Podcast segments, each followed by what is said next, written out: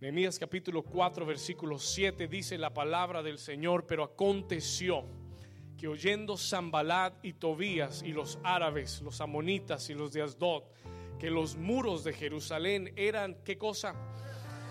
Porque ya los portillos comenzaban a ser cerrados. Eso es lo que sucede cuando la iglesia comienza a orar. That is what happens when the church begins to pray. The gaps start to be closed. Los portillos comienzan a ser cerrados. El enemigo ya no encuentra por dónde entrar. ¿Cuántos dicen amén? Y dice que ellos, Zambalat, Tobías, los árabes, los amonitas, los enemigos de- del pueblo de Dios, se encolerizaron, no poquito, sino con, ¿cuánto? Mucho, versículo 8, y conspiraron todos a una para venir a qué? Atacar a Jerusalén, atacar al pueblo de Dios, atacar a la iglesia, atacar a los hijos de Dios y hacerle daño. Versículo 9, léalo conmigo fuerte. Dice, entonces, ¿qué hicimos? ¿Qué hicimos? Oramos a nuestro Dios y por causa de ellos pusimos guarda contra ellos. ¿Cuándo? ¿Cuándo lo hicimos? De día y de noche. Versículo 13. Vamos a brincar hasta el versículo 13. Dice el versículo 13, y entonces por las partes bajas del lugar, detrás del muro y en los sitios abiertos, puse al pueblo. ¿Por qué? Vamos, léalo conmigo. Puse al pueblo. ¿Por qué? ¿Cuántos están creyendo que este es el tiempo para tu familia? Dice, puse al pueblo por familias. Dios quiere tu familia unida. Dios quiere tu familia salva. Escúcheme, Dios quiere tu familia salva. ¿Cuántos dicen amén?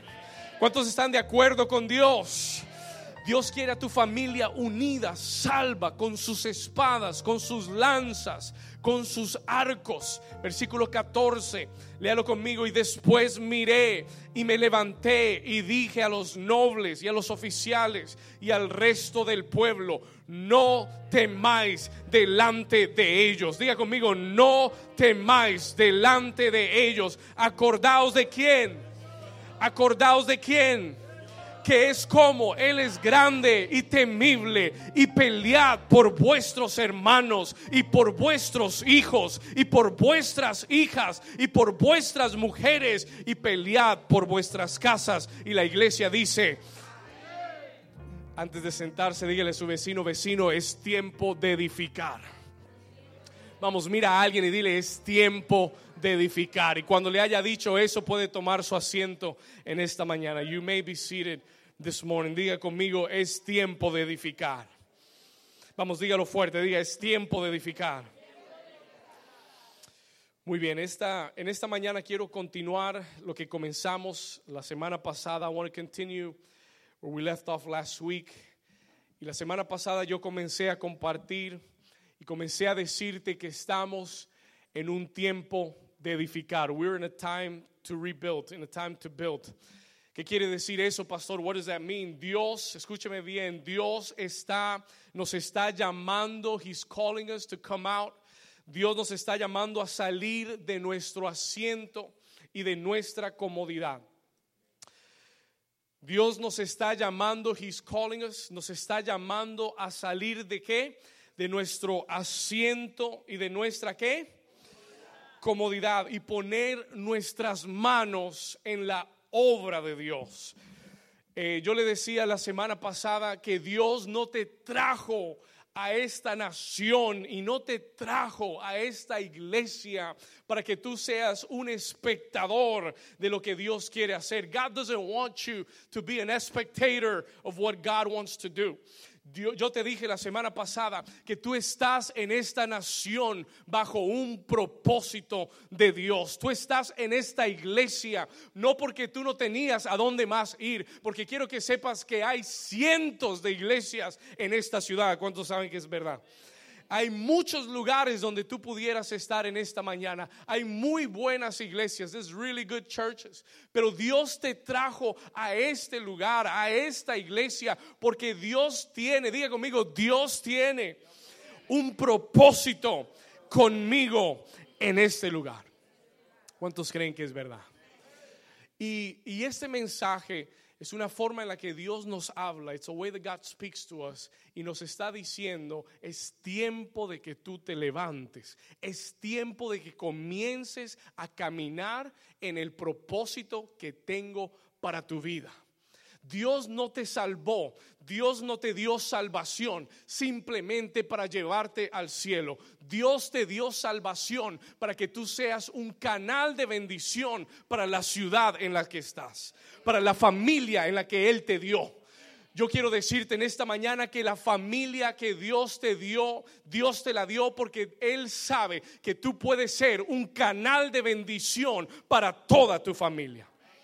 Dios te llamó de en medio de tu familia y posiblemente hayan muchos en tu familia que no conozcan a Dios. Posiblemente hayan muchos en tu casa que no sirvan a Dios. Y tú dices, Señor, ¿y por qué tú me salvaste? Porque tú eres el escogido para traer salvación a toda tu familia. ¿Cuántos le dan gracias a Dios por eso? Diga conmigo, Dios pensó en mí y me escogió para traer salvación a mi familia. Tú eres el canal que Dios va a usar, el instrumento que Dios va a usar para traer salvación a tu casa. ¿Cuántos lo creen? Amén. Y, y en este tiempo, Dios quiere que entendamos, God wants us to understand que no estamos aquí para ser espectadores, ni estamos aquí para simplemente pasar el tiempo. Dios quiere que entiendas que Él quiere que tú camines en el propósito que tiene para tu vida. Dios quiere que sepas que hoy julio 30 del 2017, Dios te está llamando para que te levantes y camines en el propósito. No es el próximo mes, no es en el 2018, no es cuando termine el seminario bíblico en tres años y pueda hacer algo para Dios, no es cuando termine el discipulado en tres meses. No, Dios está diciendo ahora es el tiempo para que te levantes. Hay un muro, hay una muralla de protección que hay que edificar ¿Cuántos me están escuchando? Hay algo para hacer para Dios, que hacer por Dios ahora. Diga conmigo, ahora. Toca a tu vecino y dile, ahora es el tiempo. Dile, Dios te está llamando ahora. God is calling you now. Now. El reino de Dios necesita obreros. Jesús lo dijo. Jesus said it. Jesús dijo, a la verdad, la mies es mucha hay mucha gente en este mundo que necesita a Dios. Hay mucha gente que tiene hambre de Dios. Esta semana uno de los grupos, el grupo de aventuras, salió a la calle el jueves en la mañana o viernes en la mañana. El, Señor los, los, llevó a salir un grupo de cuatro o cinco personas y el reporte que regresaron diciendo fue, pastor, habían muchas personas hambrientas y necesitadas. Oramos por muchos. Algunos recibieron al Señor otros recibieron oración. Diga conmigo, la mies es mucha. El problema no es la mies. The problem is not the harvest. Hay mucha necesidad en el mundo. El problema no es la necesidad. La gente quiere oír a una respuesta, quiere oír una solución. El problema no es la mies. El problema son los obreros. Jesús lo dijo. Jesús dijo, la verdad es que la mies es mucha y los obreros son pocos. There's few laborers. ¿Por qué, Señor Jesús? Porque es que la gente le gusta ir a la iglesia y sentarse y escuchar al pastor y regresar a su casa y seguir haciendo lo mismo. Por eso no hay obreros. That's why there are no laborers. Porque para ser un obrero tienes que comprometerte. Para ser un obrero tienes que hacer un sacrificio. You need to make a sacrifice. Y la gente está muy ocupada con sus actividades, con sus cosas, con, su agenda. Too busy for God, too busy to do something for the kingdom. Muy ocupada para hacer algo para el reino, mientras que las almas se pierden, mientras que la gente perece sin Dios. Y nosotros que tenemos la respuesta y que tenemos la solución, no hacemos nada por hablar y por ser obreros para Dios. Y el Señor nos está diciendo, Dolores es tiempo de edificar. Diga conmigo, es tiempo de edificar. Yo le decía la semana pasada que el enemigo no le tiene miedo a que tú vengas a la iglesia. He's not afraid of you coming to church. El enemigo no le importa que él no quiere que vengas, he doesn't want you to come. Pero si tú vienes y te sientas y escuchas y regresas a tu casa y sigues haciendo lo mismo, él está satisfecho. He's satisfied. A Él no le importa que tú vengas y te sientes en esta iglesia. Lo que a Él sí le importa, what He does care, es que tú tomes esta palabra y la tomes en serio y digas, voy a hacer algo para Dios. No me voy a quedar con los brazos cruzados en mi casa viendo a, Paquita, la del barrio, cantando rata de dos patas. No me voy a quedar viendo la novela. ¿Cuál, cuál están dando ahora, Rosy? Estábamos probando, esa era una prueba. Pasó, Rosy, un aplauso para, la sola prueba. Gloria a Dios. El que ve la novela, novela. Amén. El que ve la telenovela, novela. Amén. Escuchen, no, no, no, no hay nada malo con ver una novela, ¿verdad? Pero, pero si te quita el tiempo de hacer las cosas de Dios, then there's a problem. Entonces hay un problema. Cuando eres más aficionado a tu novela que al grupo de vida, hay un problema. There is a problem. Cuando eres más aficionado a dormir que a ir a la intercesión, hay un problema. There is a problem. Tus prioridades están mal. Tus prioridades están invertidas. Cuando es más prioridad ir a la playa que venir a la casa de Dios, hay un problema. There is a problem. Hay un problema en tus prioridades. ¿Cuántos están aquí todavía? Escúchame bien, y el enemigo no le tiene miedo a que vengas a la iglesia. He's not afraid that you come to church. Lo que él le tiene miedo es que te comprometas con Dios. Lo que él le tiene miedo es que tú digas, Señor, yo voy a ser un obrero en tu casa. I'm going to be a worker in your house. Entonces el enemigo dice, suenan las alarmas en el infierno. The alarms go on in there. Y el enemigo dice, ¿quién se comprometió? Que Javier se comprometió, que ahora sugiere en la iglesia, que está en la intercesión, que es del grupo de los 70, que está sirviendo, que va a su grupo de vida. No, no, no, no, ahora sí, ahora sí, mándemele todo el ataque que pueda. Send all the attack. Mándeme refuerzos para atacarlo. Y esa es una realidad. That is a reality. ¿Sabe lo que acabamos de leer? You know what we just read? Cuando estos hombres, Zambalat, Tobías, Amonitas, los árabes, oyeron que los de Israel, que los judíos estaban reedificando, se encolerizaron mucho. They got really upset. Y eso es lo que el enemigo, lo que le sucede al enemigo cuando te ve obrando para Dios. El enemigo se encoleriza. El enemigo se pone furioso cuando alguien se levanta a servir a Dios. Y la semana pasada, todo esto es un repaso de la semana pasada, por los que no, para los que no estuvieron. Escuche esto, y cada vez que tú te comprometes con Dios, el enemigo no se queda con los brazos cruzados. He's not going to stay with his arms crossed. Sino que hay cuatro ataques, there's four attacks. Yo comencé a compartir la semana pasada cuatro ataques que el enemigo trata de traer a tu vida. Número uno, se los voy a repasar lo que hablamos, el ataque de la intimidación. Diga conmigo, intimidación. El enemigo trata de intimidarte. He will try to intimidate you. El enemigo va a tratar de hablarte, de decirte que tú no eres nadie, que tú no sirves, quién te crees que eres y por qué vas a esa iglesia y por qué estás ahí.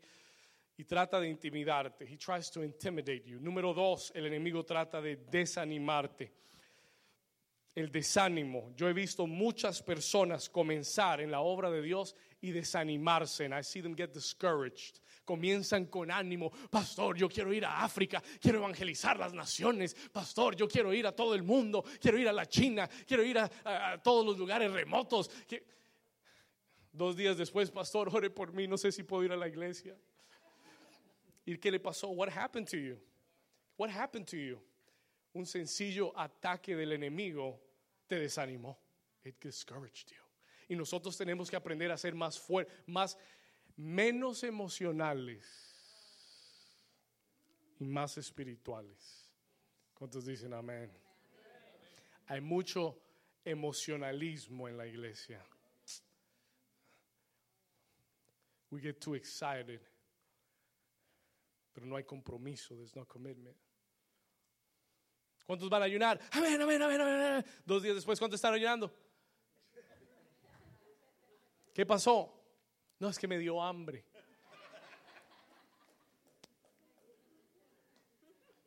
Diga conmigo, menos emocional, más espiritual.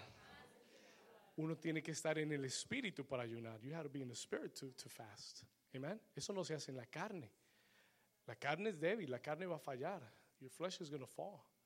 Tienes que estar conectado en tu espíritu. You be connected in your spirit. El enemigo va a usar la intimidación y va a usar el desánimo para que tú digas, ay, ya yo no quiero, ay, yo ya no puedo, ay, yo ya no lo voy a hacer más. ¿Ok? ¿Cuáles son las estrategias que Dios nos dio la semana pasada? Si usted no estuvo, anote esto. Número uno, orar con autoridad. Cuando el enemigo venga a intimidarte, cuando el enemigo venga a decirte que tú no eres nadie y que tú no lo vas a lograr, tú tienes que saber orar con autoridad.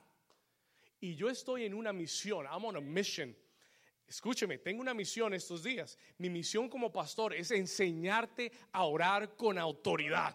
Yo quiero enseñarte a orar como un león, a rugir como un león cuando estés orando y que todo demonio que esté escondido y metido por ahí salga corriendo porque oyó la voz de alguien que ora con autoridad. ¿Cuántos dicen amén?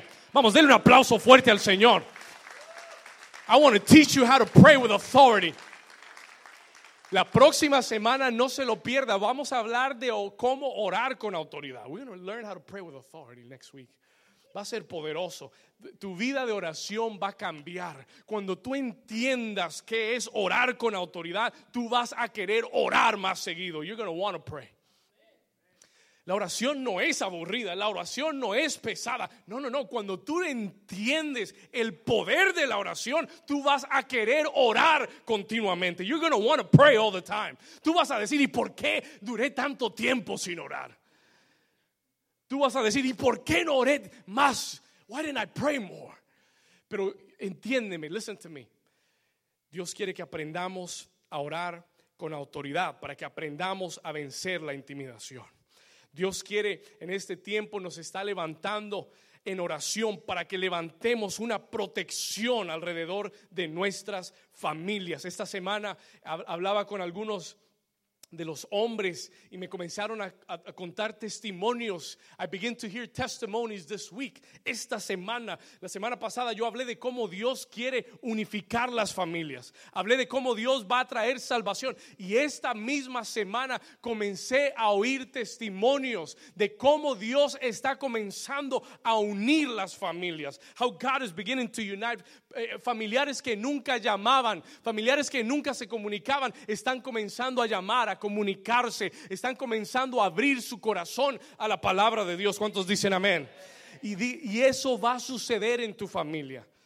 Eso va a suceder no el próximo año, no en, seis años o en diez años. Yo estoy creyendo que esto va a suceder antes de que termine el 2017. Tu familia va a ser salva. Tu familia va a ser unida. Dios va a hacer el milagro. God is going to do the miracle. Pero ¿sabe cómo vamos a llegar? You know how we're going to get there. Se lo voy a decir ya. No va a pasar por arte de magia. It's not. ¿Sabe cómo vamos a llegar a esa familia unida y salva? Solamente a través de levantar murallas de protección y de oración alrededor de ellos. It's going to be through prayer. It's going to be through prayer. A través del ayuno y de la oración.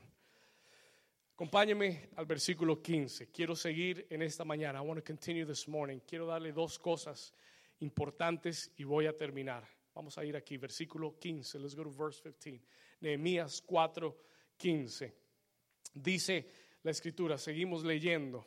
We're going to continue reading. Dice el versículo 15.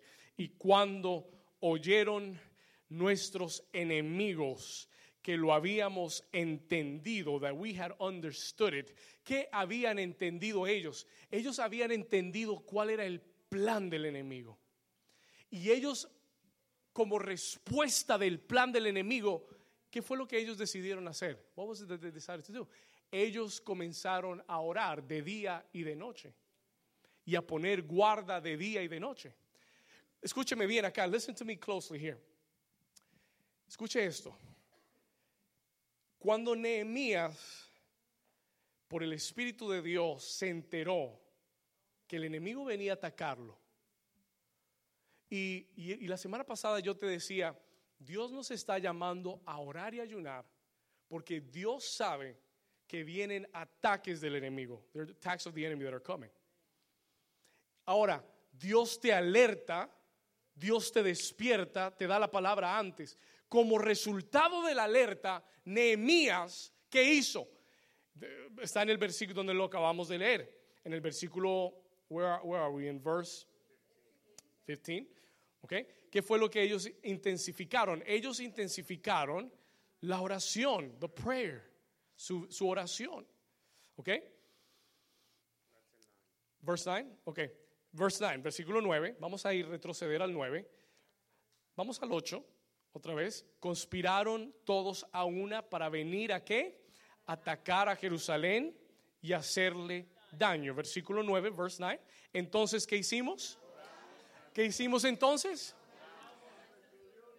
Entonces, cuando supimos que el enemigo venía a atacar, when we knew the enemy came to attack, ¿qué hicimos? Oramos. We, we prayed. Oramos y pusimos guarda de día y de noche. ¿Cuántos saben que la Biblia dice que las armas de nuestra milicia no son carnales, sino poderosas en Dios para destrucción de fortalezas, for the destruction of strongholds? Y la oración es un arma de protección.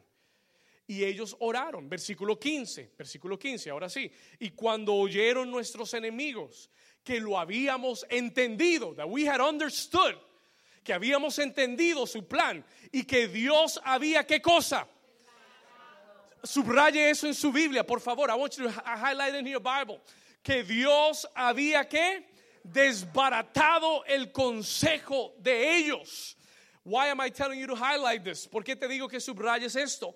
Porque cuando Dios te advierte de algo y tú oras, la oración tiene el poder de desbaratar el consejo del enemigo. ¿Cuántos me están entendiendo? Why am I telling you? ¿Por qué le digo que subraye? Porque quiero que entiendas que cuando tú oras por tu familia, cuando tú oras por tu casa, cuando tú oras por tus hermanos en Cristo, Dios comienza a desbaratar, a destruir todo plan del enemigo que venía contra tu familia. Él comienza a desbaratarlo. Pero si Dios te alerta y si Dios te advierte y tú te quedas durmiendo, te quedas haciendo nada y no oras, entonces no te sorprendas cuando venga el ataque del enemigo y destruya tu casa. No le digas, Señor, ¿y por qué me pasó? Y el Señor te va a decir, te advertí te hablé, mandé al pastor para que te lo dijera dos domingos seguidos y no le pusiste cuidado, no oíste. ¿Qué, cómo más querías que te hablara? ¿Cuántos están acá todavía? Entonces, te estoy diciendo que la oración desbarata el consejo del enemigo.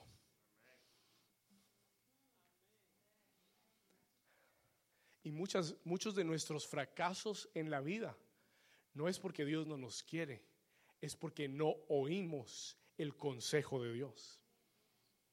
Aún como cristianos. I'm going to say that again, se lo voy a repetir. Muchos de nuestros fracasos, de nuestras derrotas como cristianos no vienen porque Dios nos dejó o porque Dios no nos quiere. No, no, no, no. ¿Sabe por qué vienen? You know why they come? Porque no oímos el consejo de Dios. Porque no nos metimos a orar cuando Él nos pidió que intensificáramos la oración. Prepárese para la próxima semana. No me quiero meter ahí, but it's going to be it's going to be powerful. Escuche esto. Cuando tú oras, Dios desbarata el consejo del enemigo. Toca a tu vecino y dile, te conviene orar. Te conviene que ores. It's good for you to pray. Es para tu beneficio que ores. ¿Cuántos dicen amén? Cuando tú oras, Dios desbarata el consejo del enemigo. Recuerda que la oración es un muro de protección. It's a wall of protection para ti y para tu familia. ¿Cuántos dicen amén? Muy bien. Tercer ataque. Let me write, write this down. Escriba esto. El tercer ataque del enemigo. El enemigo va a tratar de intimidarte. He will try to intimidate you. El enemigo va a tratar, si no te puede intimidar, te va a tratar de desanimar. He's going to try to discourage you. Y si no te puede desanimar, y si no te puede intimidar, número tres, te va a tratar de distraer. Anota eso. Distraction. Distracción. Anote esto. El tercer ataque del enemigo se llama ¿qué cosa? Oh, ¿cuántos de ustedes son distraídos? ¿Cuántos de ustedes son un poquito, le voy a ser sincero, yo soy un poco distraído. I'm a little bit distracted. Oh, yeah, I'm a little bit. We'll talk after the service. Y la gente que trabaja conmigo lo sabe. People who work with me know it. Yo estoy hablando de algo ¿ah? Y de repente estamos hablando de la, de, la tierra que fluye leche y miel y después me acuerdo que hay que comprar leche porque no hay leche en la casa y entonces hay que ir al Walmart y entonces, entonces I start to go a different direction, me voy en otra dirección. Eso se llama ser un poquito distraído. Ahora, escúcheme bien, listen to me. La distracción es un arma del enemigo. It's a weapon from the enemy. Escúcheme esto. La distracción es un arma del enemigo. Muchos cristianos no lo saben. Muchos cristianos no entienden que el enemigo trata de distraerte para desviarte del camino. Usted sabe que si usted está manejando en la carretera, you're driving the road, y de repente usted se queda mirando una tienda o se queda mirando una persona o se queda mirando algo al lado, cuando usted se da cuenta, el carro ya va para ese lado. ¿Cuánto les ha pasado? Has happened to you? Cuando tú te distraes, el carro comienza a desviarse. Why? ¿Por qué? ¿Por qué? Porque quitaste tus ojos de donde tenías que ir.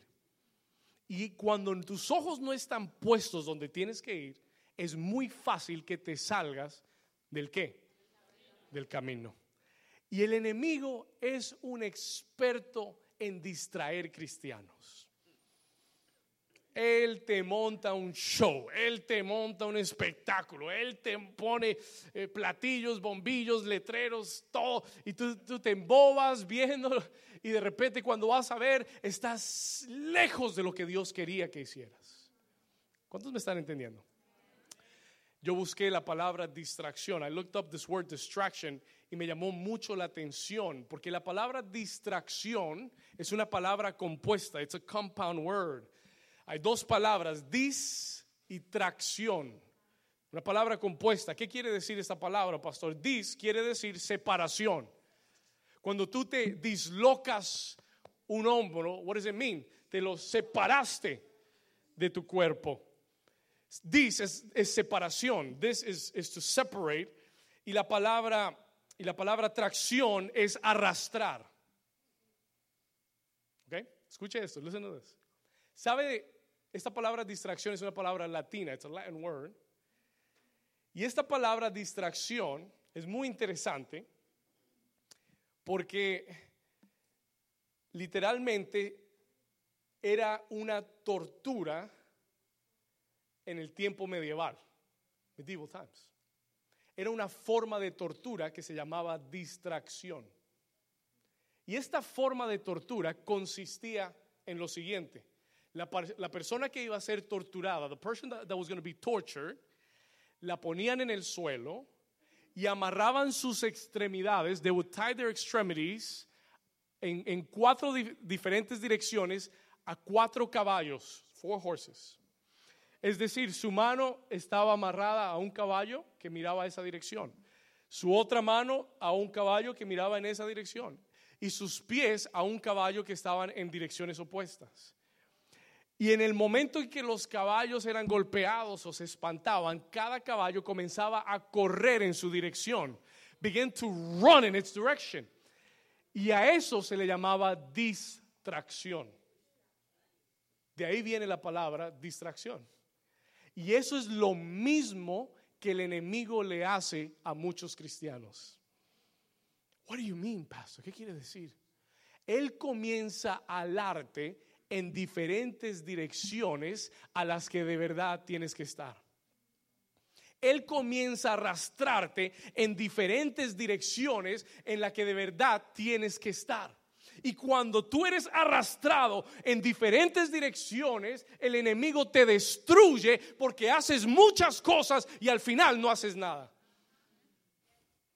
Y si Él te puede mantener distraído, te puede alejar de lo que verdaderamente importa. ¿Cuántos dicen, ay, ay, ay?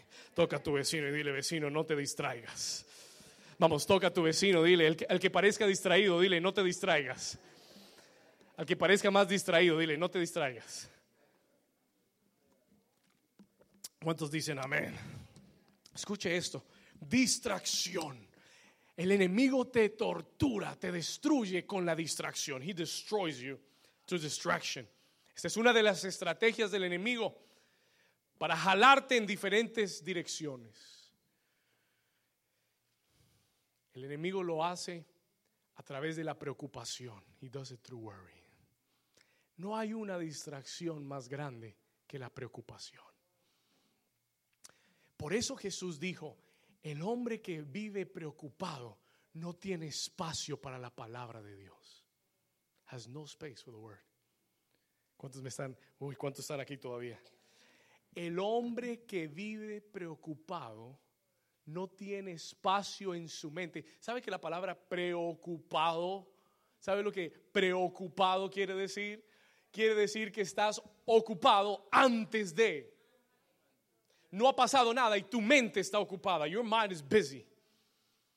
Y está tan ocupada que la palabra no puede entrar porque está sentado en la iglesia pensando en cómo voy a pagar la renta que viene este mes.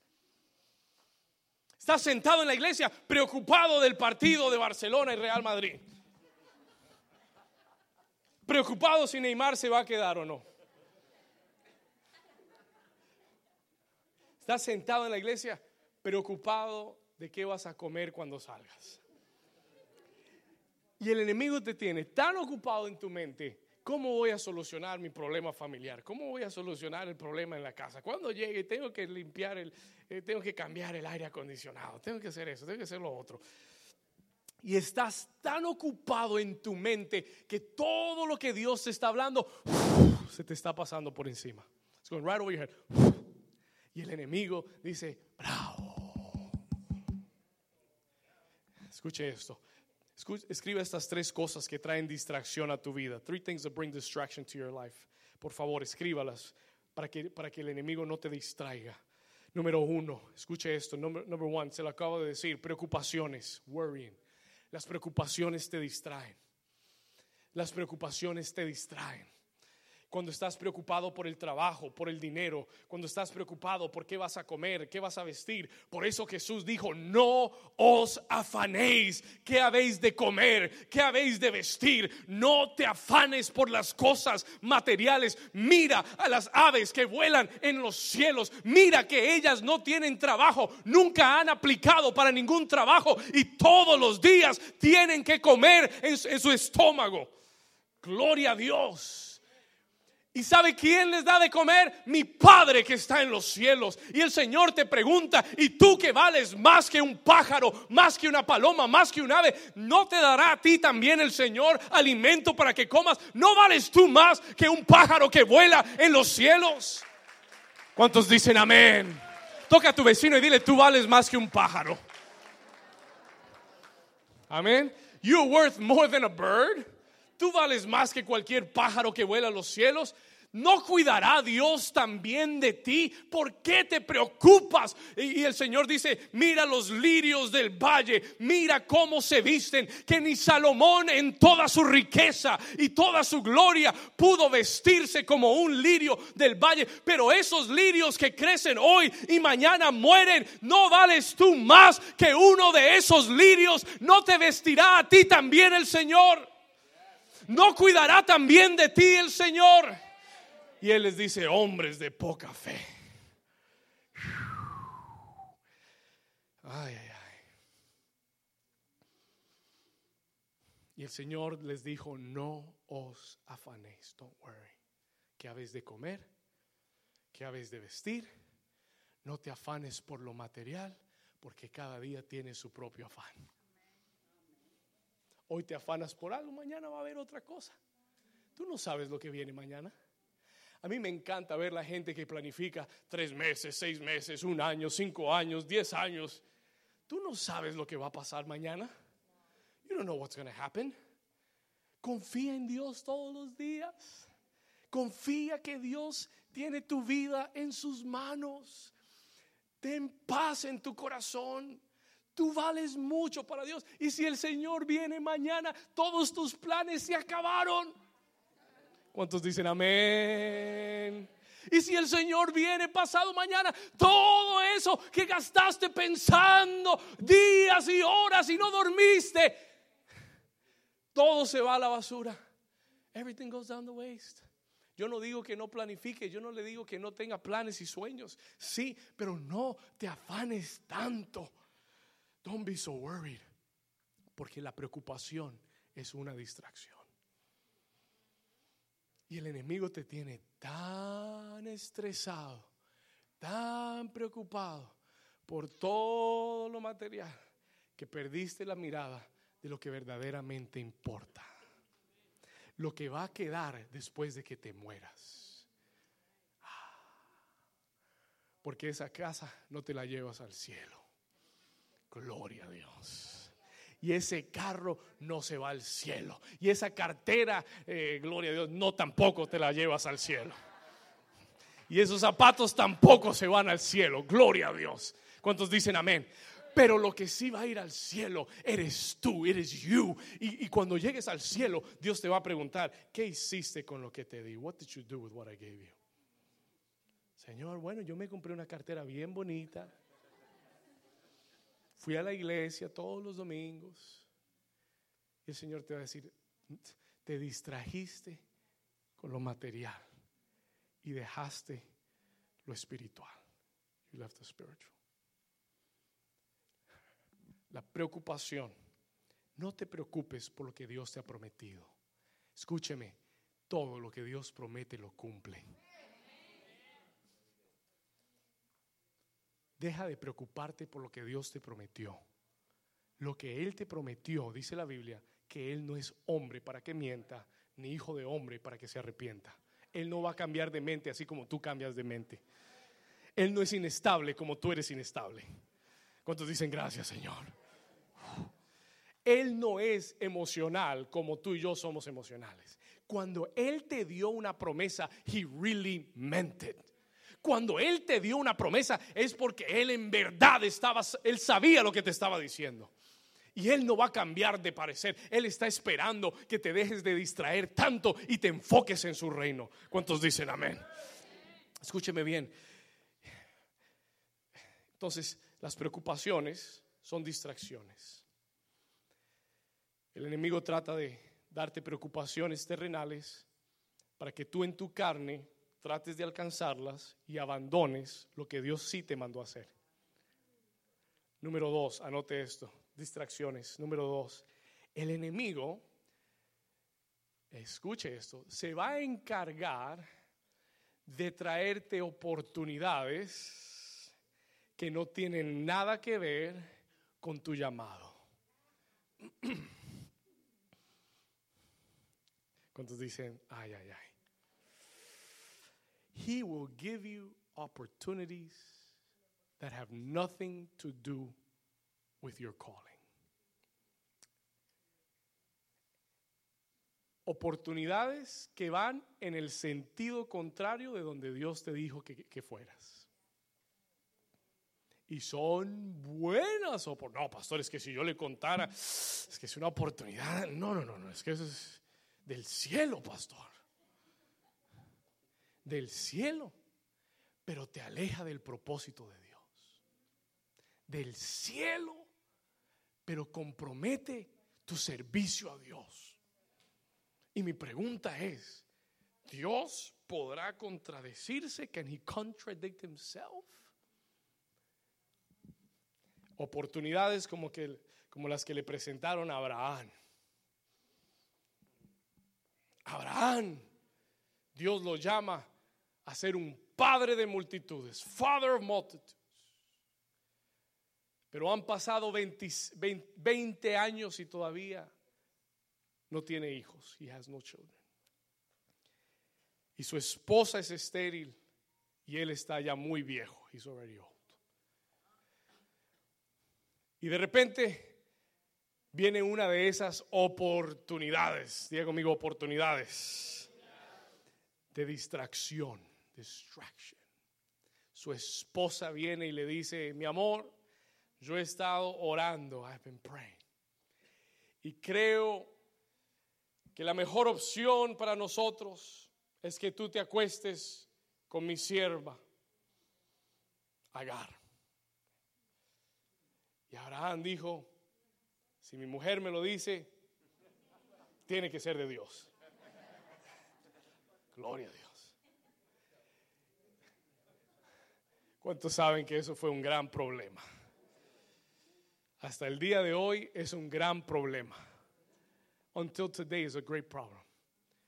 Y lo que parece una oportunidad divina, what seems to be a divine opportunity, le costó a Abraham 13 años de silencio de Dios. 13 años en los que Dios le dijo, hasta que el niño crezca y lo puedes sacar de tu casa, no vas a tener hijo. Diego amigo, distracción. Con oportunidades que no vienen de Dios. Pastor, Dios me dio una oportunidad, pero ya no puedo venir a la iglesia, ya no puedo ir al grupo, ya no puedo orar, ya no puedo hacer nada. Y yo me pregunto, ¿será que Dios no te quiere que sigas creciendo?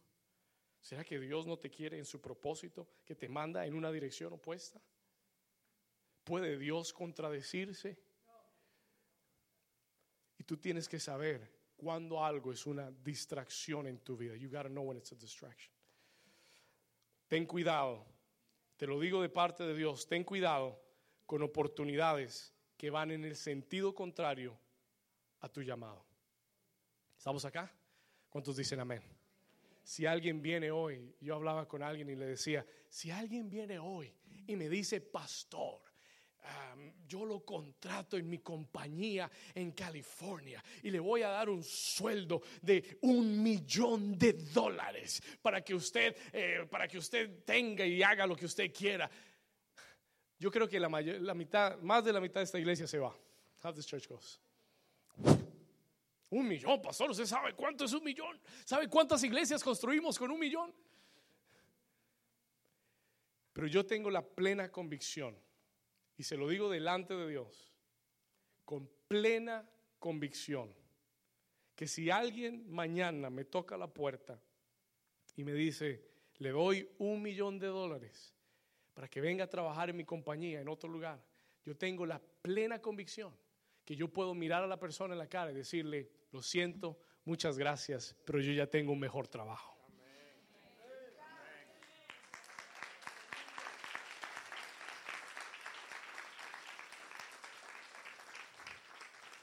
Le doy dos millones de dólares. Dos.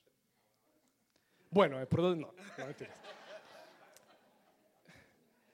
Hay gente que no entiende su llamado. They don't understand their calling. Y por cualquier precio se vende. Pero cuando tú sabes a lo que Dios te llamó, no permites que las distracciones te frenen. ¿Cuántos me están entendiendo?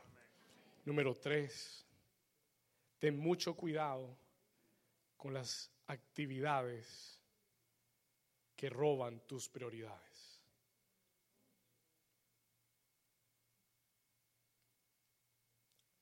El enemigo usa actividades que roban tus prioridades. Él usa preocupaciones, él usa oportunidades y él usa actividades que te quitan, que te roban tus prioridades. Te quitan el tiempo de orar, te quitan el tiempo de venir a la iglesia, de crecer en la palabra. Ten cuidado con, ten cuidado con amistades. Be careful with friendships que te hacen perder tus prioridades. No toda la gente que llega a tu vida es enviada de Dios. No toda la gente que es nice contigo, que te quieren y te abrazan, quieren lo mejor para ti. Not everybody that hugs you wants the best for you. ¿Cuántos dicen ay, ay, ay? Si te alejan de tus prioridades, no son de Dios. Not from God. Y tienes que tener cuidado. You gotta be careful. Si eres soltero, soltera, tienes que tener cuidado. You've got to be careful. Si eres casado, casada, tienes que tener cuidado. ¿Cuántos dicen amén? El enemigo trae distracciones, personas que te distraen, te quitan tus prioridades. Anote esta cita, por favor, Mateo 6:33, Matthew 6:33. Mateo 6:33, ¿qué dice acá? Vamos a leerlo arriba. Matthew 6:33, ¿qué dice?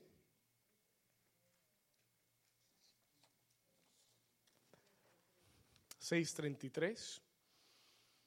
También hay que perdonar, amén. Eso era para alguien que necesita perdonar. Mateo 6:33, más buscad primeramente. ¿Cuándo? ¿Cuándo hay que buscarlo? Jesús dijo, busca primero, no segundo, no tercero, no cuando tengas tiempo, no cuando estés descansado y tranquilo, no, no, no. Él dijo, busca primeramente, ¿qué cosa? El reino de Dios. ¿Y su qué? Y todas estas cosas o serán qué? Toca a tu vecino y dile, no cambies tus prioridades. No te distraigas con las prioridades incorrectas. Busca a Dios cuando? Todos los días primero. Every day first. Búscalo a porque si no lo buscas a Él, vas a buscar otra cosa. ¿Estamos acá? Si no lo buscas a Él, buscas otra cosa primero. Hay gente que lo primero que hace, sí, cuando se levanta, es revisar el Facebook. A ver qué dice fulanito, a ver si James ya se casó otra vez o qué. Gloria a Dios, vamos a orar por James.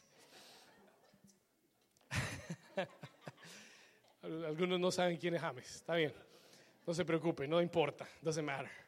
Pero hay gente que se levanta, lo primero van al Facebook, lo primero el noticiero, lo primero el periódico, a ver qué está pasando. Y te llenas de lo negativo, te llenas del chisme, te llenas de lo que dice la gente. ¿Por qué no te llenas con lo que dice Dios primero? ¿Por qué no abres primero, not the Facebook, but the holy book? Open up the holy book first. Abre primero la palabra, busca primero a Dios y mira cómo tu vida va a ser cambiada, cómo tu día es transformado. ¿Cuántos dicen amén? Vamos, denle un aplauso a Dios por eso. Give the Lord a hand clap for that. A veces queremos que nuestra vida cambie y no queremos hacer cambios en nuestra vida. ¿Me entendió? Se lo repito, a veces queremos que nuestra vida cambie, pero no queremos hacer cambios en nuestra vida y tu vida no va a cambiar al menos que no comiences con tus prioridades en lo que tienes que hacer. Hace años atrás, como un año, dos años atrás, el Señor me redargulló con eso. He convicted me of that. Porque lo primero que hacía en la mañana era prender mi celular, turn on my cell phone, mirar el Instagram, mirar el Facebook, mirar las noticias. Y el Espíritu Santo me dijo, ¿por qué no me pones a mí primero? Why don't you, why don't you put me first?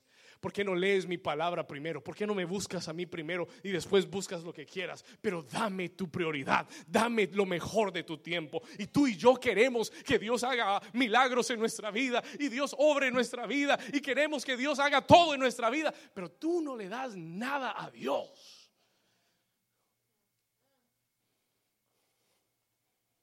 No le, no le, sacas de lo mejor de tu tiempo a Dios. Él dijo, si me buscas primero, te doy todas las cosas. Todas las demás cosas serán añadidas. No, pastor, pero que hay que hacer el café primero. Ayuna el café entonces. Cuando dicen amén. Ayúnalo. Y busca a Dios primero. Look for God first. Y mira cómo tu día cambia. Mira cómo tu vida cambia. Es tiempo de edificar. Diego, amigo, tiempo de edificar. Muy bien. Versículo 17. Vamos a seguir en la escritura. Tengo que seguir. Versículo 17. Vamos acá. nunca terminamos el 15, ¿no? We never finished 15, did we? Vamos al 15 otra vez. Vamos al 15. Y cuando oyeron nuestros enemigos que lo habíamos entendido y que Dios había desbaratado el consejo de ellos, nos volvimos todos a dónde? Volvimos a dónde? Volvimos al muro a trabajar, a edificar. Escuche esto, cada uno a su qué? A su tarea que Dios le había encomendado. Escuche esto, versículo 16. Desde aquel día, la mitad de mis siervos trabajaba en la obra y la otra mitad tenía qué cosa? Lanzas, escudos, arcos, corazas, y detrás de ellos estaban los jefes de toda la casa de Judá. Versículo 17, póngale atención acá. 17 dice, y los que edificaban en el muro, los que acarreaban y los que cargaban con una mano que hacían trabajaban en la obra y en la otra mano tenían qué cosa? Wow. Y hace dos semanas el Espíritu Santo me detuvo en este versículo. He stopped me in this verse y me dijo, David, no te dejes distraer. Don't be distracted. And I said, What do you mean, Lord? ¿Qué quiere decir? Y, y el Señor me mostró cómo muchas personas, cuando comienzan a trabajar en el muro, el enemigo viene a atacarlos. Y porque viene un ataque, dejan de edificar para concentrarse en el ataque en su vida y dejan abandonada la obra de Dios. Y Nehemías le dijo: Aunque venga el ataque, mantén una mano en la espada y la otra mano en el muro. Mantén una mano listo para la guerra y la otra mano sigue edificando, sigue edificando, sigue edificando. ¿Cuántos dicen amén? Dale un aplauso fuerte a Jesús, vamos. Toca a tu vecino y dile, sigue edificando. Oh, I love this verse.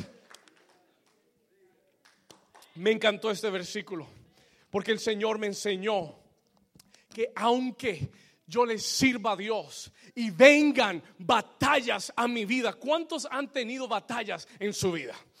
¿Cuántos se han propuesto servir a Dios y les han llegado batallas? Escúcheme bien, ¿sabe lo que el Señor te está diciendo? You know what God is telling you? Aunque estés edificando y el enemigo ve, mantén tu espada a tu costado, en tu mano lista, para que cuando venga el enemigo pelees y cuando termines de pelear, sigue edificando. Pero el Señor te dice, no abandones la obra. No abandones lo que estás haciendo con tus manos para edificar. Hay muchos cristianos que cuando el enemigo los ataca, dejan todo botado. No, pastor, tengo que enfocarme en esto. focus on this. Y el enemigo te distrae, he distracts you con una enfermedad. Yo le conté la semana pasada que el Señor me enseñó a vivir este versículo. I learned to live this verse. Hace dos años atrás pasé síntomas, pasé una enfermedad donde tenía síntomas que me asustaron. Tenía mareo, me dolía el pecho y yo estaba pensando, I was thinking, tomarme tiempo libre de la iglesia, to take time off. No me sentía bien para predicar.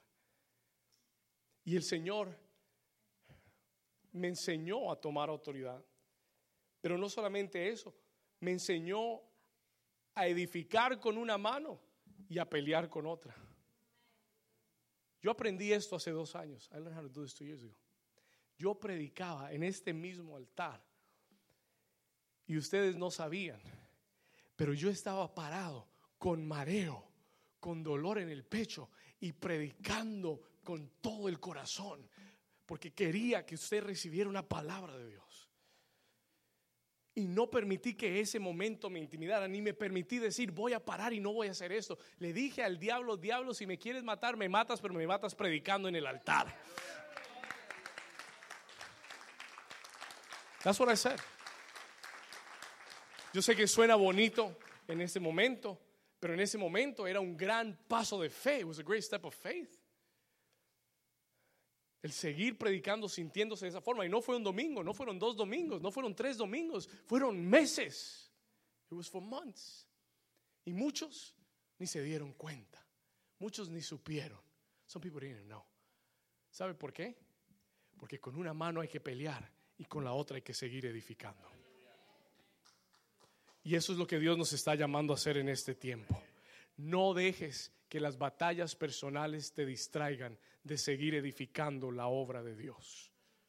Se lo voy a repetir una vez más. No dejes que tus batallas personales te distraigan de seguir edificando en la obra de Dios. ¿Cuántos dicen amén? Man, that is so good. That is so good. Escúcheme. Why am I telling you this? ¿Por qué te estoy diciendo esto?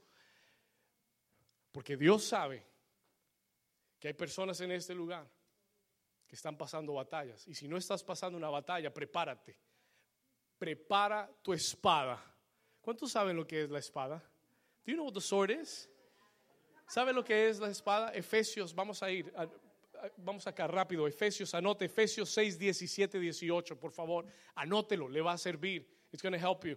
Efesios 6, 17 y 18. Pastor, ¿dónde compro la espada? ¿Dónde venden espadas en Miami? No necesitas ir a una tienda de espadas. Efesios 6, 17 dice, tomad el yelmo de la salvación. ¿Y la qué cosa? ¿Y la qué? La espada del Espíritu que es qué? Que es la palabra de Dios. Así que cuando tú estés edificando y el enemigo traiga una batalla a tu familia, a tu salud, a tus finanzas, sea lo que sea que te esté batallando, tú toma la palabra de Dios, ponla en tu boca, dile al diablo lo que Dios ha dicho, dile al diablo que tú eres más que vencedor en Cristo Jesús, dile al diablo que eres sano por las llagas de Jesucristo, dile al diablo que tú y tu casa servirán a Jehová, dile al diablo de lo que él va a terminar en el infierno, en el lago de fuego. No, pastor, es que yo no le hablo al diablo porque usted sabe, no, tener cuidado. Olvídate de eso. Háblale al diablo con autoridad. Porque ya Cristo lo derrotó. ¿Cuántos dicen amén? Y no es que tú seas más fuerte que el diablo, pero es que el Dios que está contigo es más fuerte que el diablo. Usted sabe como cuando el niño chiquito tiene el hermano grandulón, fuerte, gigante, y el niño chiquito se mete en cualquier pelea, he gets into any fight. ¿Sabe por qué él se mete en cualquier pelea? Porque él sabe que su hermano grande lo va a defender cuando él se meta en problemas. Amén. Tú tienes un hermano grande. You got a big brother. Tú tienes un hermano grande que cuando te metas en problemas te va a ir a defender. ¿Cuántos dicen amén? Que le va a ir y le va a dar una trompada al diablo que lo va a noquear en el suelo. ¿Cuántos dicen amén? Pero tú tienes, tú tienes que hablar con you gotta talk with authority. Pon la palabra en tu boca. Put the word in your mouth. Hay gente que lo único que repite son las malas noticias que da Telemundo. Hay gente que lo único que sabe es el noticiero de las 7 de la noche. No, que Trump está, que va a destruir el país, que Corea va a que no sé qué, que, que fulanito, que no sé qué, que no sé cuándo, que la salud se va a acabar en este país. Y todo lo que hablan son malas noticias. Pero tú tienes que cambiar esa confesión. Tú tienes que poner en tu boca una espada de dos filos. Tú tienes que hablar lo que dice la palabra de Dios. Viviré y no moriré. Yo veré la gloria de Dios en la tierra de los vivientes. Yo declaro que yo y mi casa serviremos a Jehová. Tú habla la palabra de Dios. Vamos, denle un aplauso al Señor por eso. Y dicho sea de paso, let me just tell you.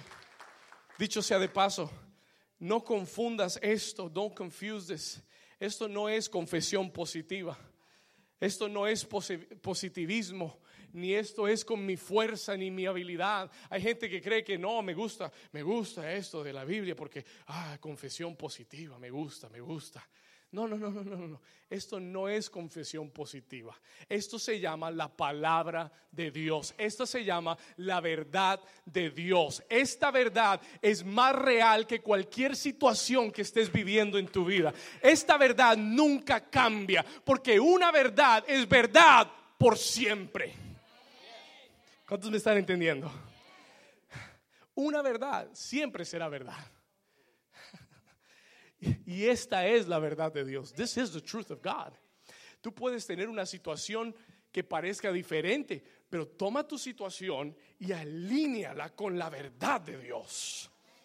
que la verdad de Dios se cumpla en tu vida. Josué 1.8 dice, nunca se apartará de tu boca este libro de la ley, sino que de día y de noche meditarás en él para que hagas conforme a todo lo que en él está escrito, porque entonces harás prosperar tu camino y todo, todo, todo, todo te saldrá bien. ¿Cuántos dicen amén? Pelea con la palabra. Fight with the word. Usa la palabra. Pelea con la palabra. Cuando el enemigo quiera distraerte con una batalla, tú le dices la palabra y sigue construyendo. No te quedes peleando con el diablo. Dale un espadazo y sigue y sigue edificando. Gloria a Dios. Dale un espadazo y sigue edificando. No te quedes peleando con alguien que ya está derrotado. ¿Estamos acá? Dale un espadazo y sigue caminando. No a tu esposo, al diablo. Y sigue caminando. ¿Cuántos dicen gloria a Dios? Amén. No, es que hay gente que piensa, no, el esposo, no, el esposo no es el diablo. Amén. No, no, no, no. Señor lo va a salvar también. Amén. Amén. Sigamos. Ante cualquier ataque, ¿cuántos Dios les está hablando hoy? ¿Cuántos necesitaban oír esta palabra? Ante cualquier ataque, usa la palabra. Deja de repetir lo que dice el, mundo. Deja de repetir lo que dice el noticiero. Repite lo que dice Dios. Muy bien, cuarto ataque y aquí terminamos. I want to finish. Fourth attack. Y terminamos. Give me five minutes and I want to finish here. Cuarto ataque se llama división. It's called division. El enemigo te va a tratar de intimidar, desanimar. Si no lo puede hacer, te va a tratar de distraer. He will try to distract you. Y si no te puede distraer, va a tratar de causar división en tu vida. Escúchame esto. Él va a tratar de apartarte del cuerpo. He's going to try to get you away from the body. Él va a tratar de que te ofendas, que murmures, que critiques, que contiendas, que te apartes, que crees distancia, that you build a distance. Acompáñame en Nehemías 4:19, seguimos, seguimos en la lectura. Listen to this. Vamos al 18 y después el 19. Dice el 18. Next verse. Dice, porque los que edificaban, cada uno tenía su espada ceñida a sus lomos. ¿Cuántos hoy van a salir con la espada ceñida a los lomos? Listo para pelear. Y así edificaban. That's how they built. Y el que tocaba la trompeta estaba junto a mí. Versículo 19. Escuche esto. Ponle atención acá. 19. Y dije a los nobles y a los oficiales y al resto del pueblo, la obra es como. La obra es grande y es extensa y nosotros estamos como apartados en el muro y estamos lejos el uno del otro. Y Nehemías entendía que eso representaba un problema. That represented a problem. Porque el estar apartados crea brechas por donde el enemigo se puede meter. El enemigo busca siempre dividir el enemigo es un experto en la división. Él sabe dividir perfectamente. Él sabe que si Él puede dividir algo, Él puede gobernarlo. Jesús lo declaró. Escriba esta cita, por favor. Lucas 11, 17. Vamos a, leerla aquí arriba rápido. Anótela usted. Lucas 11, 17. Jesús declaró este principio. En Lucas 11, 17 Jesús dijo que un reino dividido contra sí mismo es asolado. Escuche esto, dice, mas él conociendo los pensamientos de ellos les dijo, todo reino dividido, todo reino qué? Todo reino dividido contra sí mismo es asolado. Y una casa que contra sí misma cae. Y esto es un principio muy importante. This is a really important principle. Y Dios te está advirtiendo hoy. He's warning you today. No permitas que el enemigo traiga división a tu vida. Porque toda división es una puerta abierta para el diablo. Si el enemigo puede hacer que te ofendas con tu esposo, con tu esposa, con tu cónyuge, con tus hijos, él ya metió un pie en tu casa. He put a foot in your house. Si él permite, si tú permites división dentro de tu casa, dentro de tu familia. Por eso la Biblia dice, andarán dos de, podrán dos andar juntos si no estuvieren de acuerdo. Can two walk together unless they agree? Y en el momento en que no hay acuerdo, comienza a haber una división. Y cuando hay división, el diablo ya tiene un pie adentro. El diablo es un experto en dividir, porque él sabe que todo lo que se divide se destruye. Everything that is divided gets destroyed. Jesús lo dijo. Una iglesia dividida no llega a ningún lado. Una familia dividida no puede prosperar. Can't prosper. Padres e hijos divididos el enemigo destruye el hogar. ¿Cuántos me están entendiendo? Él va a usar eso. Él va a usar las ofensas. Él va a usar eh, que te disgustes, que, te, que, que, que cojas rabia. That you become angry, upset. Por eso la Biblia dice airaos, pero no pequéis. No dejes que el sol se ponga bajo, bajo tu enojo que no se termine el día y sigas enojado. Porque si mantienes el enojo, crece la división. Escúcheme lo que le quiero decir. Listen to this. El enemigo siempre viene a dividir y la división siempre trae destrucción. Pero Dios viene a multiplicar. God comes to multiply. Y la multiplicación trae crecimiento. ¿Cuántos dicen amén? ¿Cuántos dicen amén a eso? Escúcheme. Y Nehemías dice en el versículo 19, vamos al versículo 19. Let's jump to verse 19. Mire lo que Nehemías dice, voy llegando al final. Eh, Nehemías 4:19, Nehemiah 4:19. Él dice, díganle a los nobles, él le dice a los nobles, a los oficiales y al resto del pueblo, la obra es grande y extensa. Nosotros estamos apartados en el muro, lejos los unos de los otros. No podemos dejarle espacio al enemigo. No podemos dejar que el enemigo se meta en la obra. Versículo 20, ¿qué dice Nehemías? En el lugar donde oyereis el sonido de la trompeta, ¿qué, tienen que hacer? Reuníos allí con nosotros y nuestro Dios peleará por nosotros. ¿Cuántos dicen amén? Listen to this, escuche esto. Escuche esto. Cuando el enemigo crea separación, encuentra dónde atacar y dónde entrar. Sucede en el matrimonio, en la familia, en la iglesia. Pero cuando tú y yo, voy llegando al final, póngame toda su atención, pero cuando tú y yo valoramos la unidad, when we value more, oh, ¿sabe lo que el Señor me dijo? Y esto le va a servir mucho en su vida. Escuche esto. El Señor me dijo ayer, David, valora más la unidad que el tener la razón.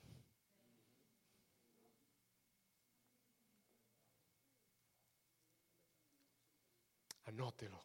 Write that down.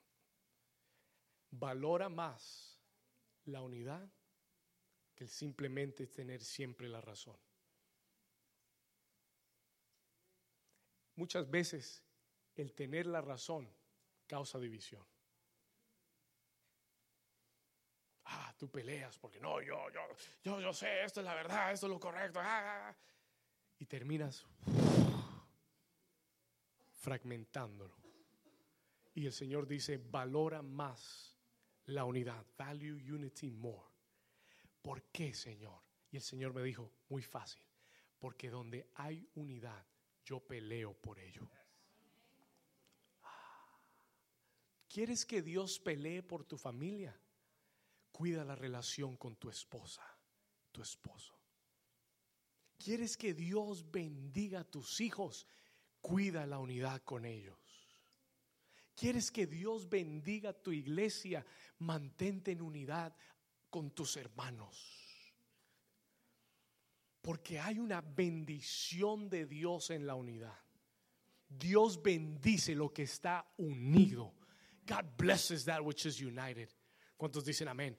Escúcheme, Dios pelea por lo que está unido. Dios no pelea por lo que está separado. Dios pelea por lo que está unido. Él dijo, cuando oyereis el sonido de la trompeta, reuníos allí con nosotros y nuestro Dios peleará por nosotros. ¿Por qué? Porque estamos unidos. Because we are together. We are united. La iglesia primitiva vio un avivamiento, creció. El Espíritu Santo se derramó. ¿Por qué? Porque dice el libro de Hechos capítulo 2 que está estaban unánimes, juntos, esperando una misma cosa de Dios. They wanted one thing from God. Y el Espíritu Santo vino sobre ellos con lenguas en fuego. Why? ¿Por qué? Porque estaban como They were united. Una iglesia unida jamás será vencida. Una familia unida jamás será derrotada por el enemigo. Una iglesia que se levante para orar, interceder, ayunar juntos jamás será derrotada en el nombre de Jesús. ¿Cuántos dicen amén? Dale un aplauso fuerte a Jesús. El Salmo 133 dice, mirad cuán bueno y cuán delicioso es habitar los hermanos juntos en armonía, porque ahí envía Jehová bendición y vida eterna. ¿Dónde envía bendición? Donde están los hermanos juntos en armonía. Que cuando tú estés débil, yo te tome de la mano y te diga, tú cuentas conmigo, no estás sola, yo te levanto, yo te ayudo, yo estoy orando por ti, estoy intercediendo por ti. La Biblia dice en Eclesiastés que cuando uno cayere, entonces el otro lo levantará. Cuando uno estuviere solo, dice que es mejor andar juntos, unidos, que andar solo. Porque cuando uno estuviere solo, si cae, nadie lo levantará. Por eso Dios no cree en llaneros solitarios. Dios no cree en órganos desconectados del cuerpo. ¿Cuántos dicen amén? Por eso Dios creó un cuerpo. Por eso la iglesia es el cuerpo de Cristo. Por eso, aunque a mí no me guste el riñón, lo necesito. Y aunque no me guste el pulmón, necesito que, esté conectado conmigo. Y aunque no me guste eh, eh, la cabeza, tengo que estar conectada con la cabeza. ¿Cuántos dicen amén? ¿Por qué? Why, why, why, why, why? Yo no entiendo, yo no lo entiendo, yo no sé por qué él es así, yo no sé por qué es asado. Don't worry, no tienes que entenderlo, solamente tienes que permanecer unido. Hay que madurar, Hay que crecer un poquito. La unidad cuesta. Unity is not easy. La unidad cuesta. Hay que pelear por la unidad. Hay que luchar para mantenerse unidos. Y hay que ser maduro para ser unido. Hay que dejarse de niñeces. No, que el pastor no me abrazó hoy. Yo no sé, ya no me quieren en esa iglesia.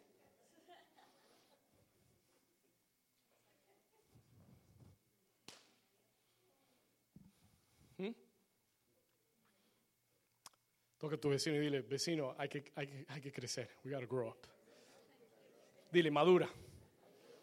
Te doy permiso para que le digas al vecino, madura. Quejándose por todo, criticando todo. Madura. Mature already. No, que no lo hicieron como yo quería. Bueno, tal vez mejor, mejor que no lo hicimos como tú querías. Gloria a Dios. Está bien, no te ofendas. Amén. Es, la iglesia del Señor, es the Lord's church. Amén. ¿Cuántos dicen amén? Toca a su, a su otro vecino y dile, madura vecino. Si vamos a tener victoria, tenemos que madurar. Quiero terminar. I want to finish. I want to finish. ¿Cuántos quieren madurar conmigo? ¿Cuántos quieren permanecer unidos? Por eso el libro de Hebreos capítulo 10 dice, no dejéis de congregaros como muchos tienen por costumbre. Muchos se desconectan del cuerpo. El Señor dice, no lo hagas, porque el día está cerca. Necesitas la iglesia. You need the church. Necesitas seguir creciendo. Nehemías dice, en el lugar donde oyereis el sonido de la trompeta, reuníos allí con nosotros y nuestro Dios peleará por nosotros. Póngase de pie conmigo por un momento. Stand to your feet with me for a moment.